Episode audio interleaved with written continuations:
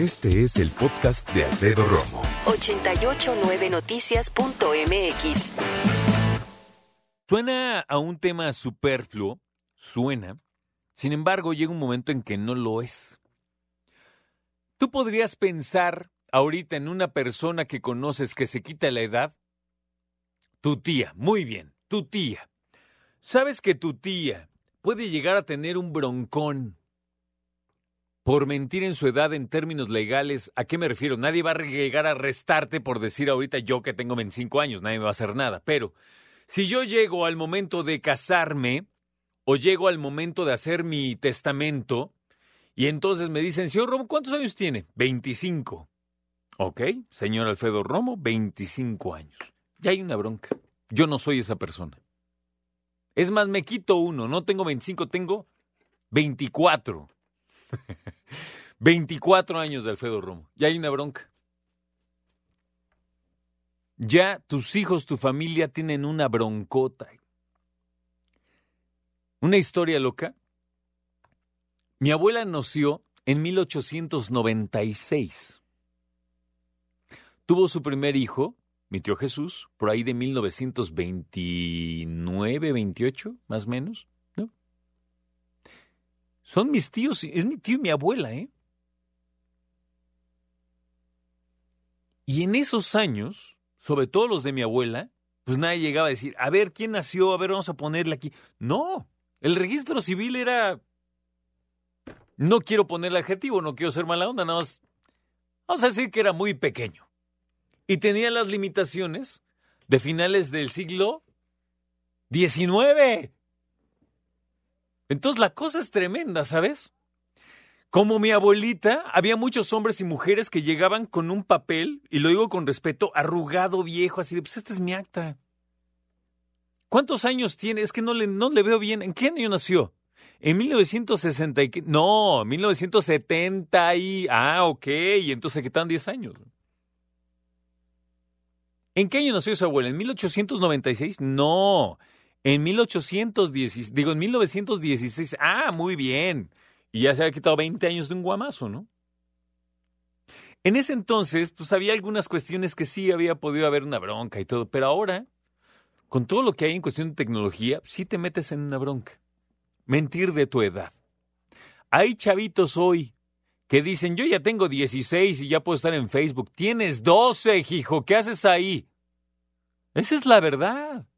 O sea, mentir en la edad no, no es algo tan inocente como pareciera de tu tía, que cada año cumple todavía 50 y tu papá, que es menor que ella, tiene 64, ¿no? No te pases de lanza. Una cosa es jugar a poner un signo de interrogación en nuestro pastel, en nuestro cumpleaños, está bien, no pasa nada. Y otra cosa es, son las cuestiones legales o cuestiones de reglamento en cuanto a lo que podemos o no hacer con esto. Ejemplo clásico, ¿A qué edad conociste tu primer antro porque no tenías 18? Yo tenía 17. A esa edad me metí primer, al primer antro en mi vida. Ahora, todo el mundo pensaría que, pues sí, es denso ser de las personas que, casi casi por genética, te ves más grande de la edad que tienes. Hay quienes les toca eso, se ven más grandes de la edad que tienen. Hay otros que por el contrario les llaman comeaños, ¿no? No aparentan la edad que tienen. A unos nos toca uno, a otros nos toca otro. Mira, yo la edad, la neta, me va y me viene. Lo que sí me caló en la vida es que me empezaran a salir canas. Ahí sí dije, ¡No! Pero así es, ¿no? En algún momento llega. Yo recuerdo muy bien que cuando yo iba en la universidad había un chavo, eh, iba como dos o tres generaciones arriba que yo. Cuando yo entré, él ya estaba casi a punto de graduarse de otra carrera y tenía casi todo el cabello cano. ¿Cuántos años habrá tenido? ¿23 de late? Eso sí está cañón, la verdad. Si dices, no, pues pobre. Vaya, no es que uno le dé lástima ni mucho menos, nada más si tiene una situación en desventaja clara en cuanto a su, eh, genética, de decir, no te pases que tengo 23 años y tengo tádica del cabello como si tuviera 70, pues está gacho. No, la verdad, pues es que hay que ser reales también, ¿no? Hay alguien que se lo ajusta, se lo mueve ahí la edad porque pues hay alguna cuestión ahí difícil, ¿no? Hay otros que lo presumen. ¿A poco no todos nos hemos visto envueltos en la siguiente dinámica? Ah, órale, ¿y cuántos años tienes? ¿Cuántos me calculas? Y entonces uno por verse buena onda, 14. Ay, ¿cómo crees? No, no, tengo 38. ¿Cómo vas a decir 14, güey? O sea, también no seas azotado, ¿no? Pero todos hemos caído en esa dinámica, ¿no?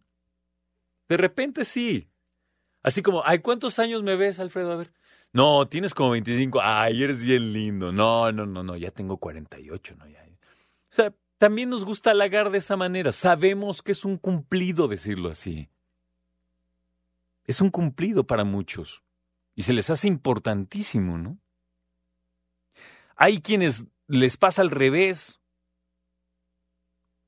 Yo tuve que enseñar mi credencial del IFE para entrar a un antro, neta, como hasta los 32 años.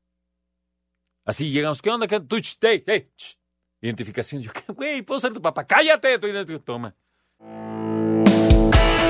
Escucha a Alfredo Romo donde quieras, cuando quieras. El podcast de Alfredo Romo en 889noticias.mx.